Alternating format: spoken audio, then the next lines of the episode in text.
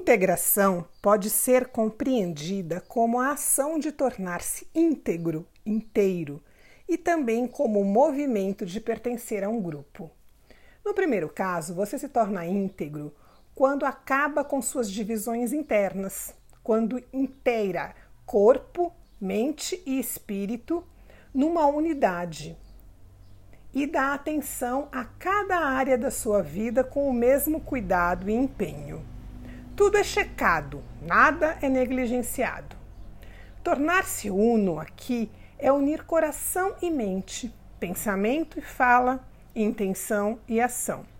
É ser coerente com os seus princípios e valores, agir com responsabilidade e caminhar firmemente na direção de seu propósito.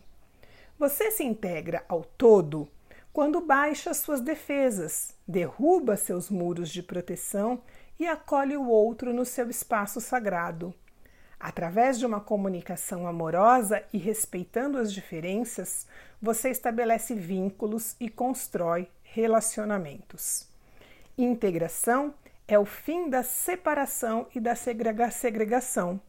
É o movimento do amor que une e completa. Pergunte-se: estou buscando me tornar uma pessoa inteira? Estou me integrando ao mundo, criando pontes ao invés de erguer muros?